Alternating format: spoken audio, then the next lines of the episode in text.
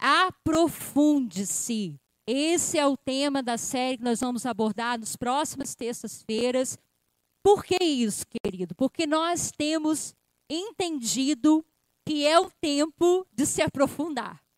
A hora da gente se preparar, da gente se fortalecer, da gente estar atento à voz de Deus é agora. E não tem como a gente discernir as coisas que estão acontecendo, ter sensibilidade espiritual que acontece à nossa volta, no nosso mundo, na nossa vida, se a gente não se aprofundar, né? Você acha que para Deus tem limite? Você acha que a gente pode esgotar tudo que Deus é? Tudo que Deus pode fazer? Todas as riquezas, tesouros, sabedoria, poder estão no nosso Deus? Você acha que é possível? Não, não é possível. Nós não podemos esgotar Deus. Então significa que tem mais de Deus para nós. Por mais que você já tenha caminhado, por mais que você continue buscando ao Senhor diariamente, há não sei quantos anos da sua vida, mas a verdade é que sempre tem mais de Deus para mim e para você. E eu quero desafiar você, através dessa série, não se acomodar, não paralisar na sua vida com Deus, entender que você pode ir mais fundo, como nós cantamos aqui agora nessa canção, não é verdade? Então vamos lá, eu queria que você deixasse a sua Bíblia aberta no livro do profeta Ezequiel. Vamos falando muitos profetas esses dias, né? Por que será, né, gente? Porque é um tempo profético que nós estamos vivenciando.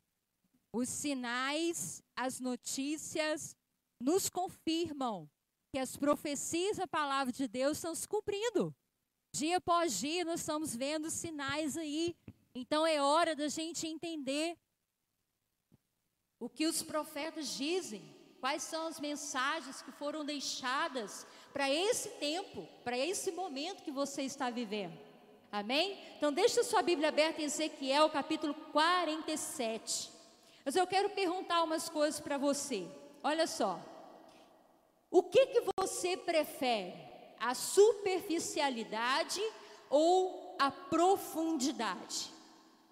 Você é do tipo de pessoa que você prefere andar, viver na superfície, ou seja, numa uma zona mais superficial nos relacionamentos, na sua vida cotidiana, ou você é alguém que demonstra um anseio de aprofundar. O que, que é aprofundar? Aprofundar é dedicar-se. Aprofundar é buscar um nível mais profundo de alguma coisa. É não estar conformado com o nível que você está. Você quer ir mais fundo. Você quer descobrir coisas novas. Podemos dizer que aprofundar também é mergulhar.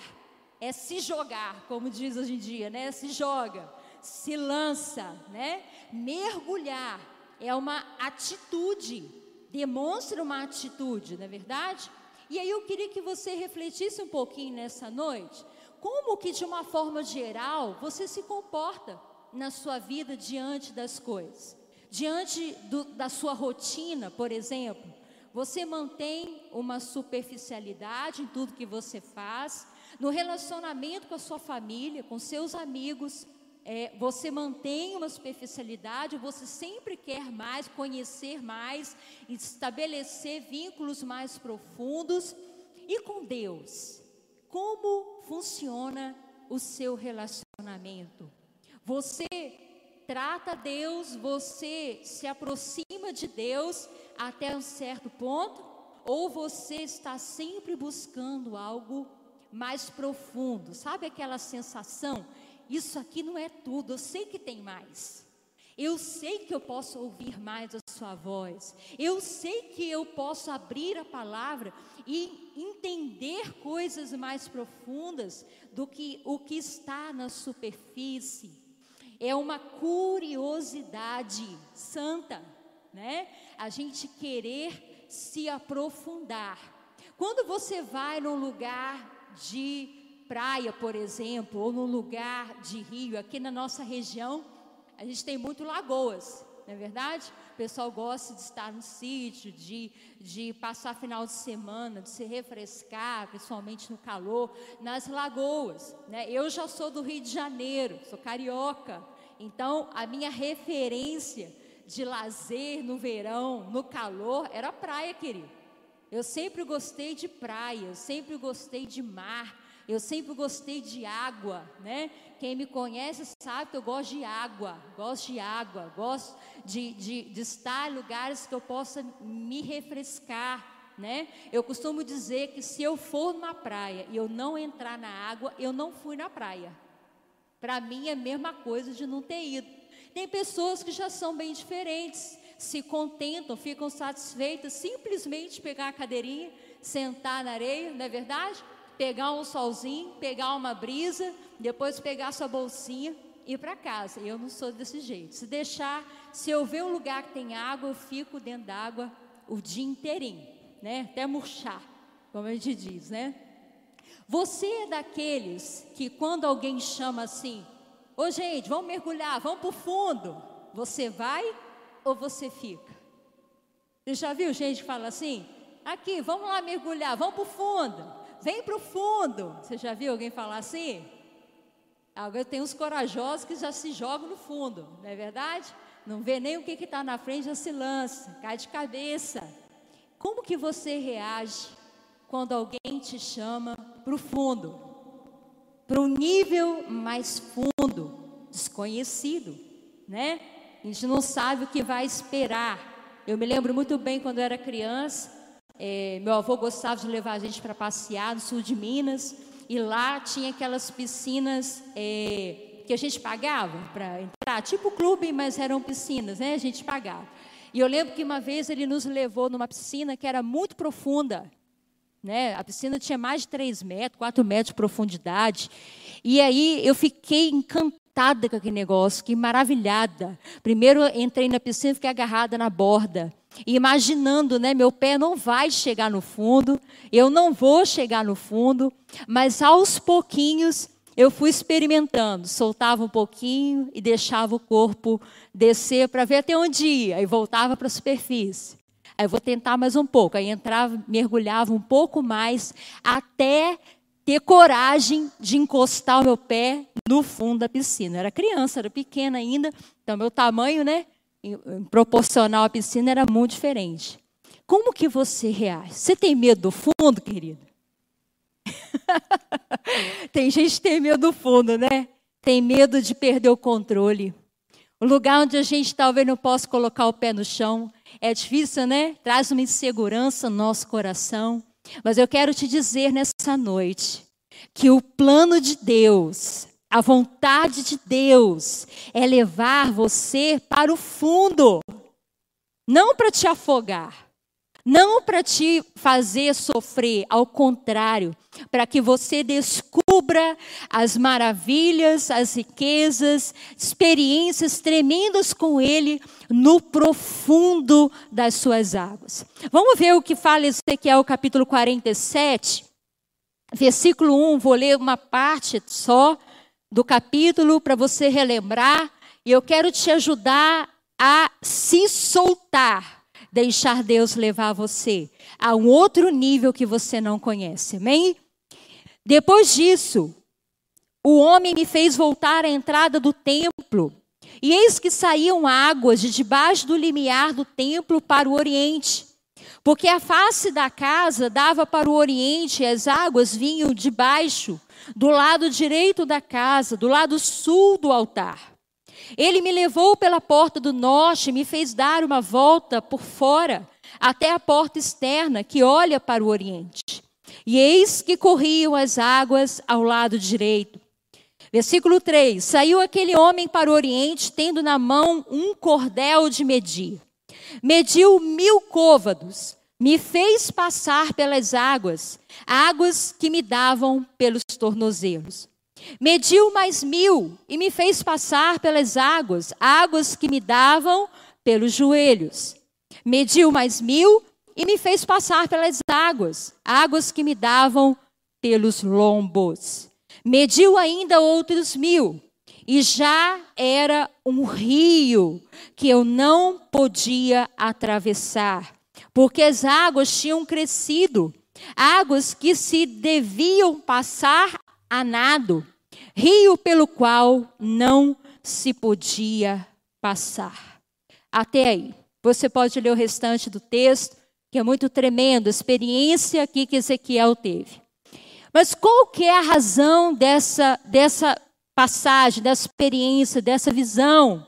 Ele diz que do templo de Deus saía águas, saíam a quantidade de água. E um homem, aqui um anjo, fez Ezequiel andar por esse caminho onde a água estava passando. E diz que a cada mil côvados ele se aprofundava, ele ia mais além, não é verdade? Mil côvados é mais ou menos meio quilômetro, tá? 500 metros. Então, a cada 500 metros, Ezequiel descobria que tinha um nível mais alto, mais alto de água. Primeiro a água batia nos seus tornozelos. Depois a água, à medida que ele caminhou, subiu até os seus joelhos. E ele caminhou ainda mais, subiu até os seus lombos, sua cintura. E depois, mais 500 metros, a água já estava no nível, já era um rio caudeloso e ele só podia atravessar a nada.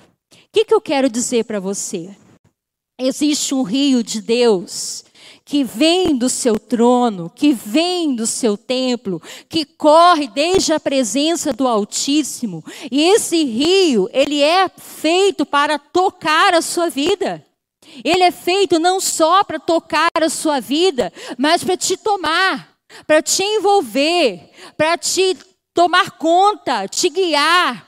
E aí a gente vê nesse texto que existem pelo menos quatro níveis não é? Nós podemos avançar, aprofundar em Deus, pelo menos quatro níveis. Eu te pergunto, que nível você está hoje? Qual é o nível que você já experimentou deste rio de vida? Se você for ver o texto mais à frente, você vai ver que o profeta, ele entrou, ele veio a nado e ele retornou à margem. Quando ele chegou na margem, ele viu que tinha árvores frutíferas, ele viu que tinha peixes nessas águas, ele viu que tinham pescadores para pescar esses peixes, ou seja, tinha vida. É um rio de vida, é um rio que produz vida, que produz alimento, que produz remédio. Esse rio tem todas as soluções para as nossas necessidades. Mas tem quatro níveis, querido. Para a gente chegar a nadar nesse rio, nós precisamos passar por esses quatro níveis. E se nós formos, colocarmos na nossa cabeça que basta um pouquinho, que a água no tornozelo para mim já é suficiente, porque eu penso assim, não, se a água está batendo no meu tornozelo, é um sinal que Deus está comigo, ou que eu estou na presença de Deus. Eu estou em contato com o rio. Eu estou molhando no rio. Tá bom, já é o suficiente.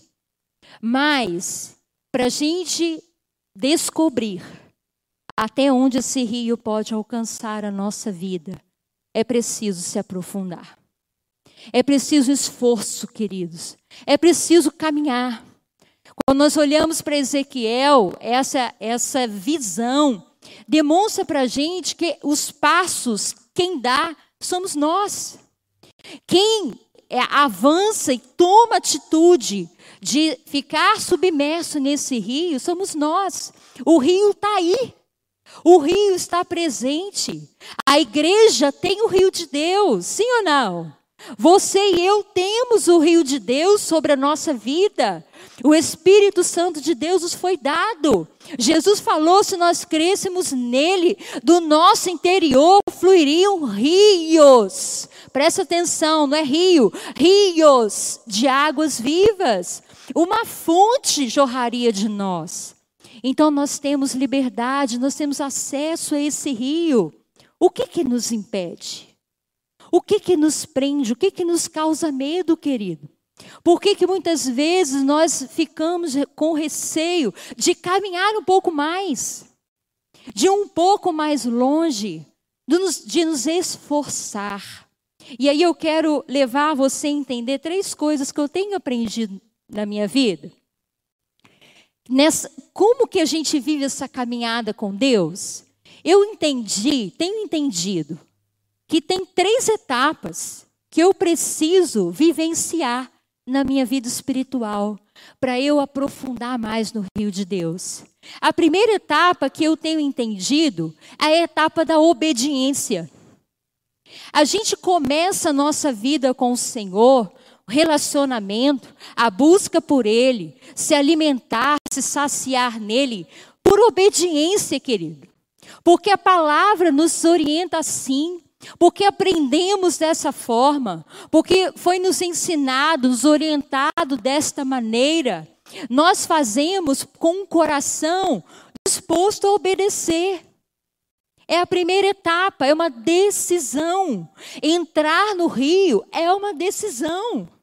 Não é verdade? Eu preciso vencer as minhas desculpas para eu poder me lançar, para eu caminhar um pouco mais. Então eu entendi isso na minha vida. Quando eu comecei a minha vida com Deus, anos atrás, quando eu me converti, me ensinaram isso, que eu precisava buscar o Senhor que eu precisava desenvolver um relacionamento pessoal com Ele.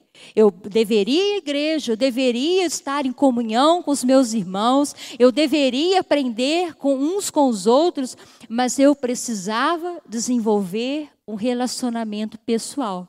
E eu fiz por obediência, porque eu criei, porque eu acreditei que ia funcionar comigo, que eu ia conseguir.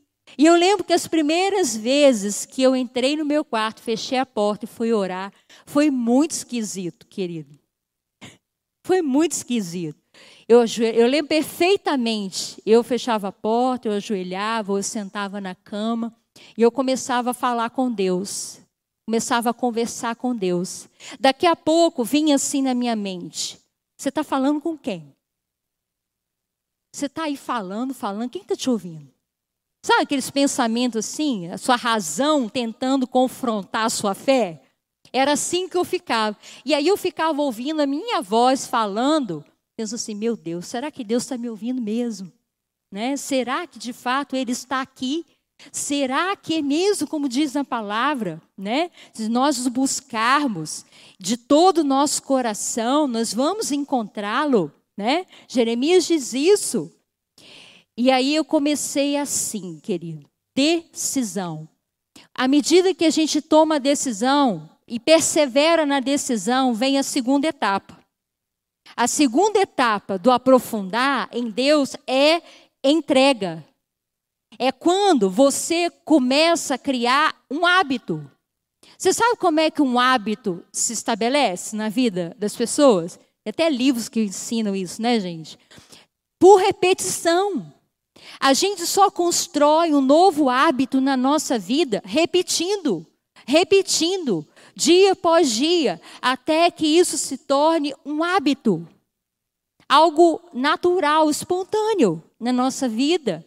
E eu entendi que eu precisava desenvolver um hábito de orar, de buscar, de estar na presença do Senhor. E foi assim. Consegui desenvolver um hábito. Mas aí não para aí, tem a terceira etapa. Quando você cria um hábito, aí vem a etapa mais maravilhosa, que é o prazer. O prazer, ele é fruto da paixão. O hábito de buscar o Senhor produz paixão. Traz paixão, traz um coração fervoroso, um coração incendiado, um coração apaixonado, porque a cada dia que a gente encontra Deus, algo novo acontece, alguma coisa diferente acontece, ou a gente experimenta, a gente ouve, a gente entende coisas novas, e aí se torna um prazer. Guarda isso no seu coração. Decisão, entrega e prazer. Nós precisamos passar de fase na nossa vida com o Senhor. Quanto mais, queridos, se aproximam os dias que estão vindo, dias difíceis. A Bíblia fala que os últimos dias serão tempos angustiosos. Sabia disso? O profeta Daniel fala isso lá. Dias e tempos angustiosos. Aonde você quer passar o tempo angustioso da sua vida?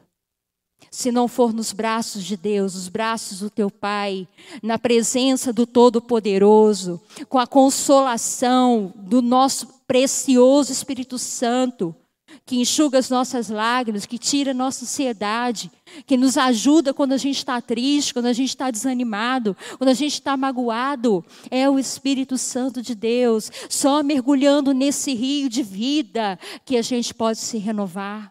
Somente. Então, eu queria que você entendesse isso nessa noite. Lucas capítulo 10, versículo 27. Abre comigo a sua Bíblia.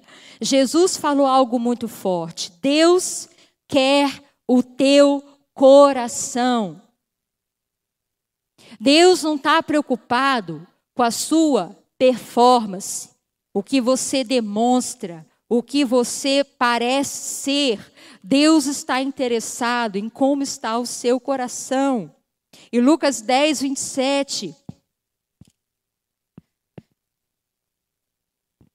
Diz assim: o Senhor Jesus declarando o mandamento novo, ele diz: é, amarás o Senhor teu Deus de todo o teu coração, de toda a tua alma, de todas as tuas forças e de todo o teu entendimento, e amarás o teu próximo como a ti mesmo.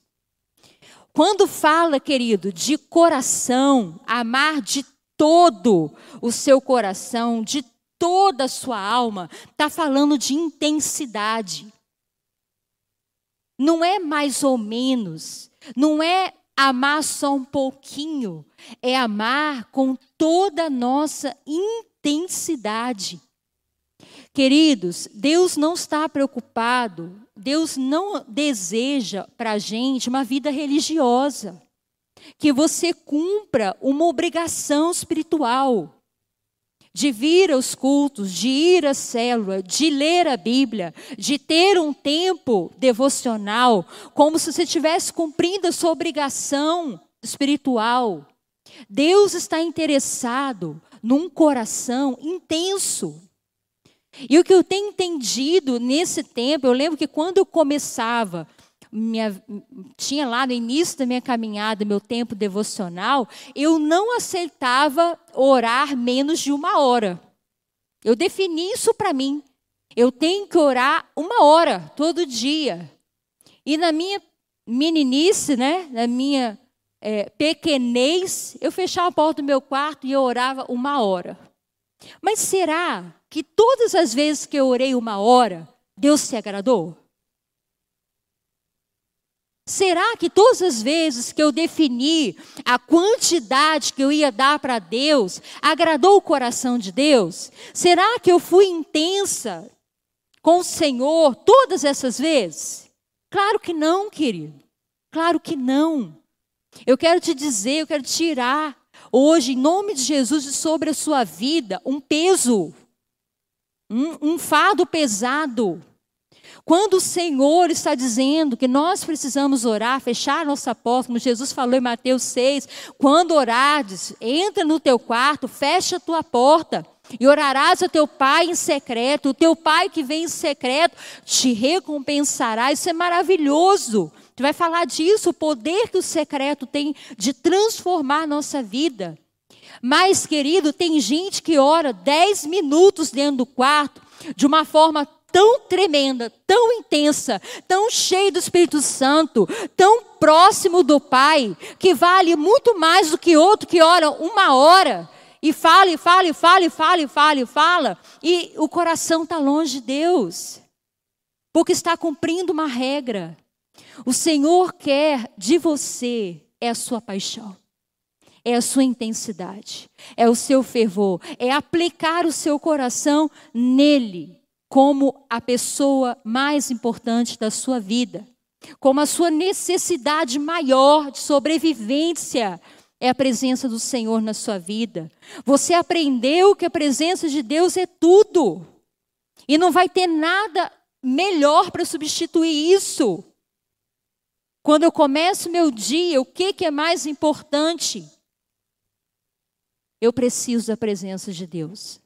Que sem ela eu vou ficar fraco. Sem ela eu não vou cumprir tudo o que eu preciso. Sem ela eu não vou andar dentro do propósito do Senhor. Vai ser fácil me distrair.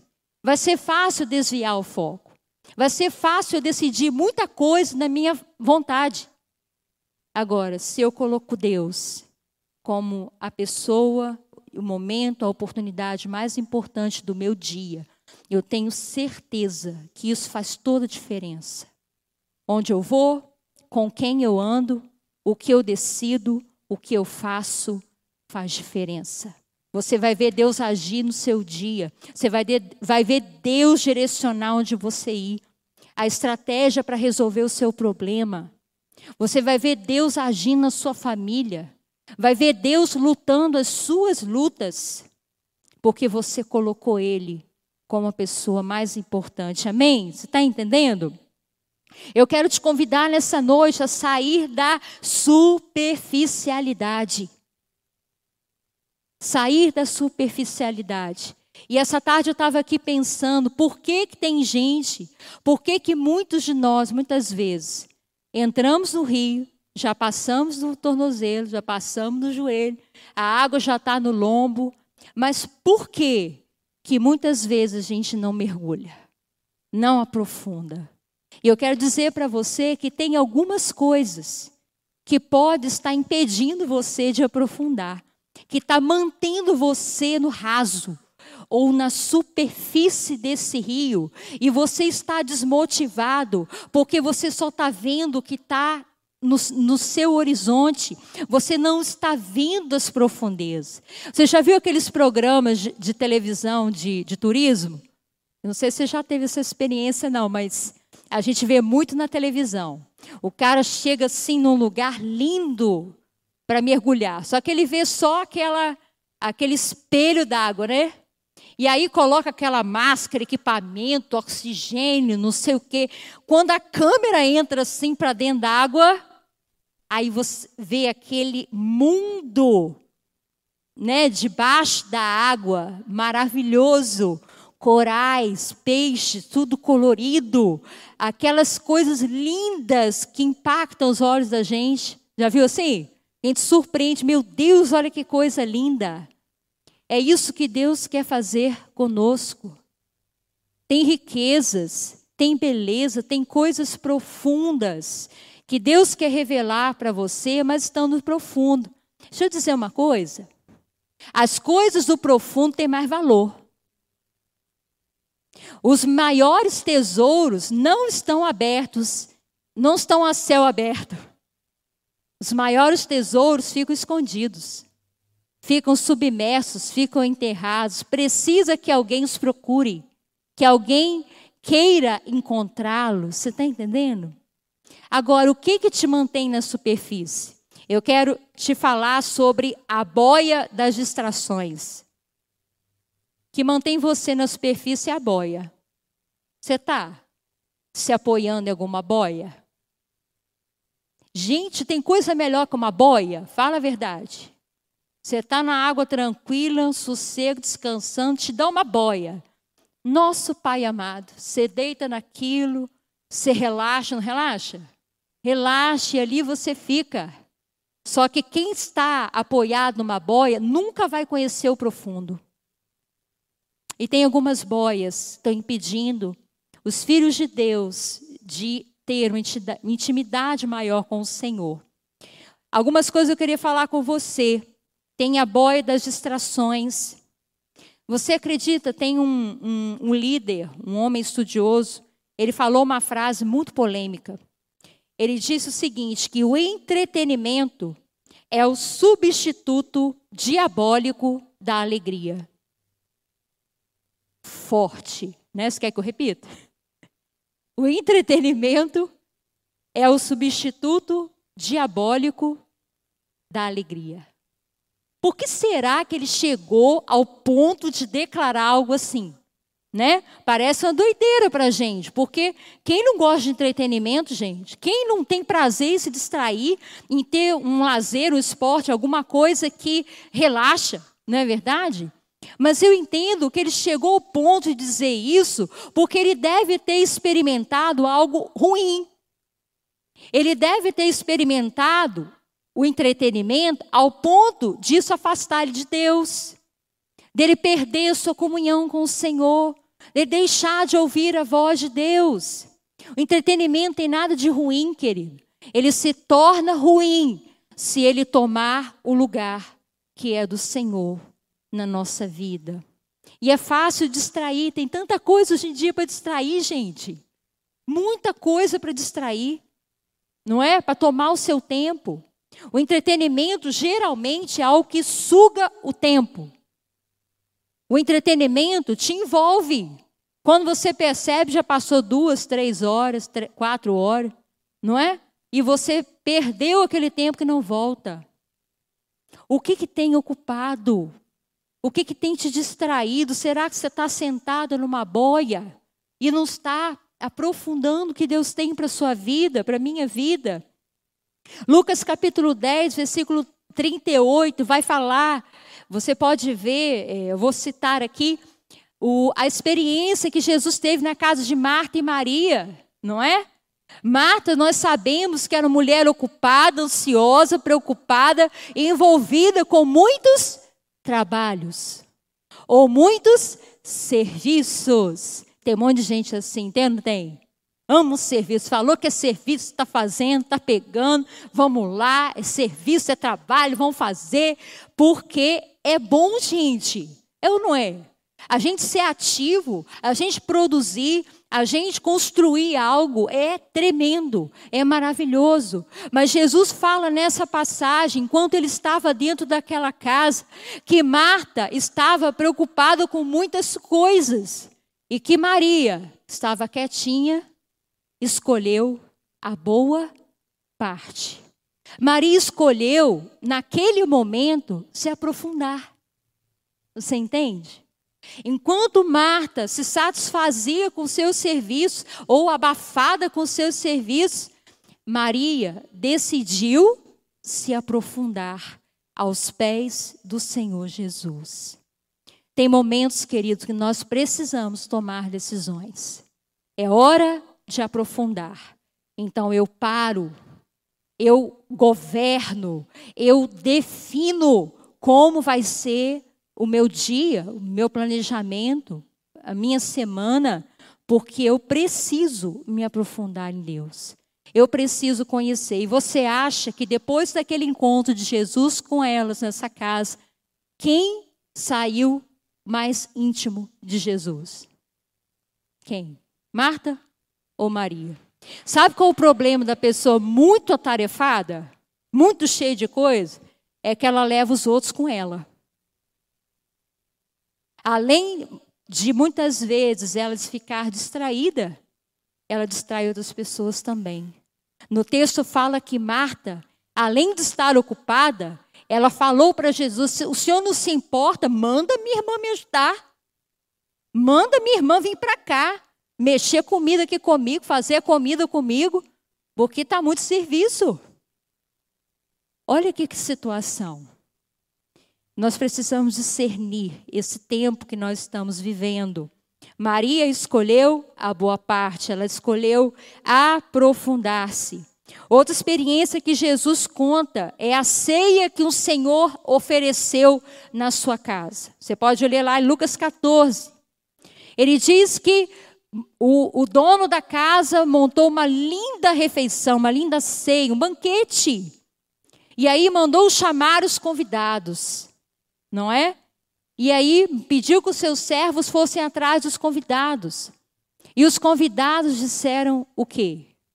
Me desculpa, mas eu não vou poder ir, porque eu estou fazendo um negócio, eu estou negociando, estou comprando e não vou poder estar na ceia. Me desculpa.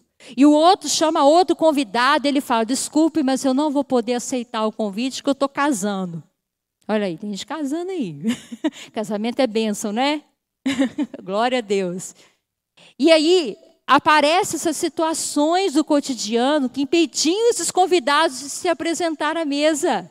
E aí diz a palavra que o Senhor ficou irado, revoltado, porque não aceitaram o seu convite. E ele mandou chamar os cegos, os coxos, os aleijados, os pobres que tivessem na, no seu reino e forçassem eles a entrar. Porque o Senhor estava oferecendo um grande banquete. Muitas pessoas, querido, estão rejeitando a ceia. A ceia fala de comunhão. A ceia fala de relacionamento, de intimidade. E muitos estão ocupados com seus trabalhos, com as suas famílias, com os relacionamentos da sua vida, com o adquirir riquezas, conquistar, comprar, investir, e não estão se atentando que o banquete está à mesa. Queridos, nesses dias, algumas pessoas têm tido sonhos com banquetes, sabia?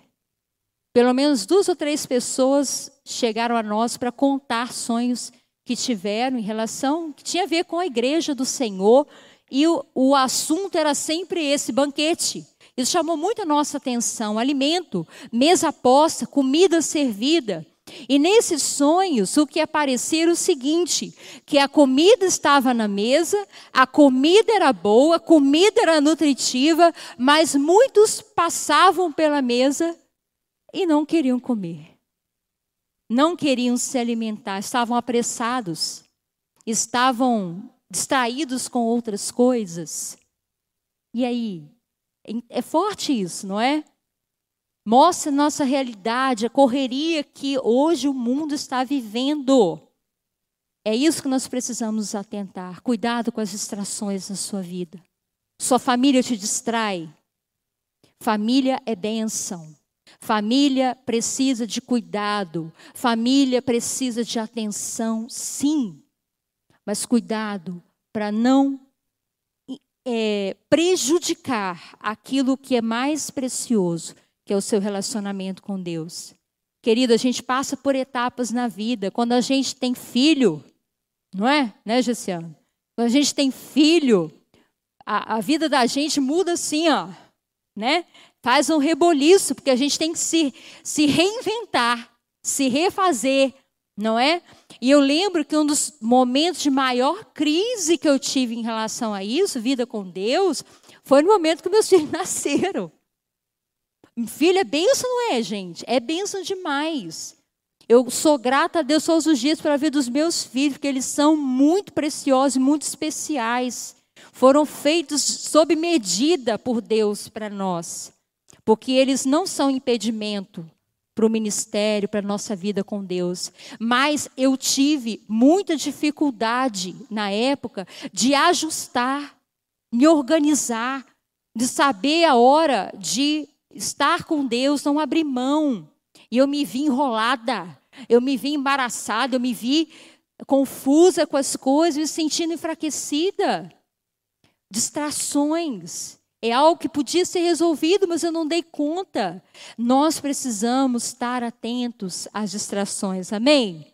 O Santo dos Santos, querido, é um lugar sem distrações. Se a gente for olhar o templo do Senhor, como ele organizou, cada parte dele tem um significado. Nós vamos ver que a parte onde tem menos distrações é no Santo dos santos, o lugar da intimidade com Deus. Lá onde o véu foi rasgado e Jesus deu livre acesso para a gente entrar e se relacionar com Deus, estar na Sua presença, na Sua glória. E dentro do Santo dos Santos é a presença do Senhor e nós. O templo que foi edificado tinha muita beleza, querido. O tabernáculo, quando foi feito, tinha muita beleza. Tinha o desenhos dos querubins, tinham cores, tinham várias coisas. Tinham móveis, tinham objetos de ouro, de prata, de bronze. Tudo isso muito lindo. Mas o Santo dos Santos só cabia a arca onde o Senhor vinha com a sua presença. E ali ele se manifestava, e ali ele falava, e ali o sacerdote se apresentava. Isso tem uma razão de ser. Para chegar no Santo dos Santos, não pode ter distrações. Eu costumo fazer, querido, na, na minha, eu preciso disso. Na minha vida, na minha vida devocional, eu preciso fazer isso. Eu entro no meu quarto, eu fecho a porta, eu fecho janela, eu tiro o celular de perto de mim, tiro tudo que possa me distrair e ainda apago a luz ainda. Que até a luz acesa pode me atrapalhar. E eu prefiro assim, que nada tire a minha atenção do Senhor. Eu quero vê-lo com os olhos do meu coração. Eu quero sentir a sua presença ali. Eu quero ouvir o que ele tem para sussurrar, para falar, para me direcionar, para me ensinar naquele dia. E aí me irrita se eu tiver algum barulho por perto. É engraçado, cada um tem um jeito de se relacionar, de se aproximar com Deus. Esse é o meu. Você pode, você tem o seu, a sua maneira. O que eu quero te encorajar nessa noite é aprofunda. O que você já viveu não é suficiente, não é o bastante. Tem mais, querido. Tem mais, tem outro nível. Pode caminhar mais um pouquinho que você vai encontrar outro nível, não para. Não paralisa. Não acha que está bom.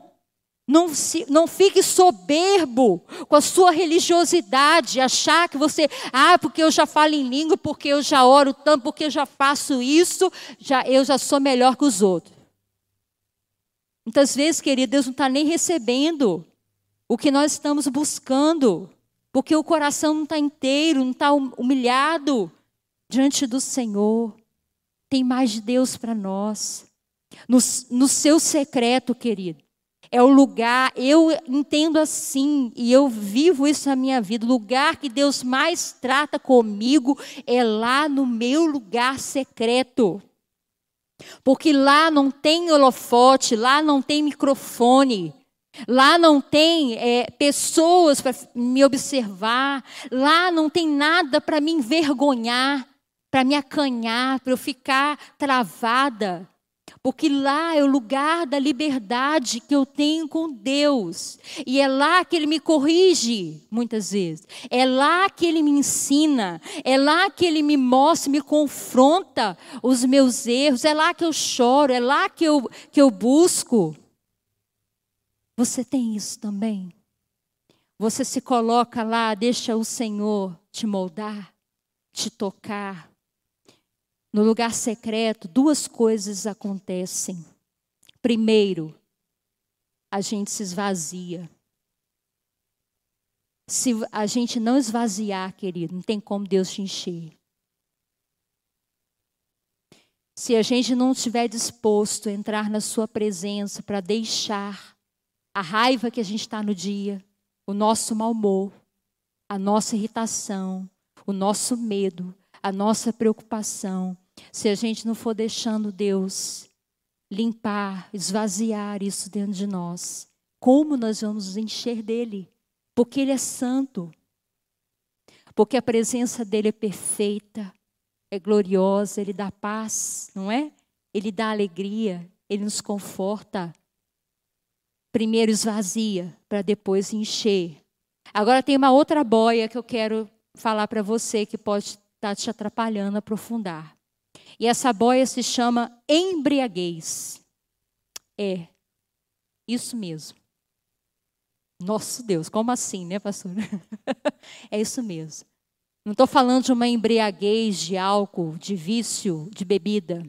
Estou falando de uma embriaguez espiritual, uma embriaguez da alma, ou uma embriaguez da sua carne. Tem várias coisas que podem nos embriagar. Se você abrir aí em Lucas 21, eu gosto muito desse texto, volta e meia você vai ver, citando esse texto, porque sempre Deus me leva nele. Eu entendo que é um propósito de Deus para esse tempo, e é, ele é para esse tempo. E ele fala no capítulo 21, versículo 34, para nós: Acautelai-vos por vós mesmos, para que nunca vos suceda que o vosso coração fique sobrecarregado com as consequências da orgia, da embriaguez e das preocupações deste mundo. E para que aquele dia não venha sobre vós repentinamente como um laço, pois há de sobrevir a todos os que vivem sobre a face de toda a terra. Vigiai, pois, a todo tempo, orando, para que possais escapar de todas essas coisas que têm de suceder, estar em pé na presença do Filho do Homem. Então ele alerta, Jesus está alertando para uma coisa: um coração sobrecarregado. Olha que coisa. Um coração sobrecarregado é um coração pesado, é um coração aflito, é um coração que está angustiado. E tem coisas que a gente vai absorvendo que vão pesando o nosso coração. Por isso que todo dia eu preciso colocar o meu coração nas mãos do Senhor, para ele ser esvaziado das cargas pesadas, dos pesos que são colocados sobre a nossa vida. E aqui ele cita uma embriaguez. A embriaguez, sabe o que, que é, querido? É aquilo que me controla, me anestesia, e eu não percebo que eu estou fora de controle. Você já viu muitas pessoas viciadas em bebida admitir que são? Fala para mim. Porque muitas vezes a pessoa embriagada, todos à volta sabem que está. Todos à volta estão percebendo a dificuldade dela, mas ela mesma não se apercebe do nível, da dificuldade, do problema que ela está enfrentando. E a embriaguez no nosso nível, aqui que eu estou dizendo, da, carne, é assim também. A gente vai sendo tomado e não percebe. E aí tem algumas coisas, queridos, que vão sobrecarregando o nosso coração. O pecado é inevitável. O pecado embriaga.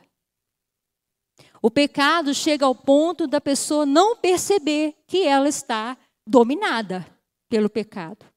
Vocês lembram de Noé? Noé foi um homem bom, sim ou não? Um homem bom que andava com Deus, justo, diz a palavra do Senhor. Lá no capítulo 9 de Gênesis, vai relatar que Noé, depois de ter enfrentado o dilúvio com a sua família na arca, a arca é, baixa, né, chega em terra, a família desce da arca, a, a terra está renovada, sim ou não?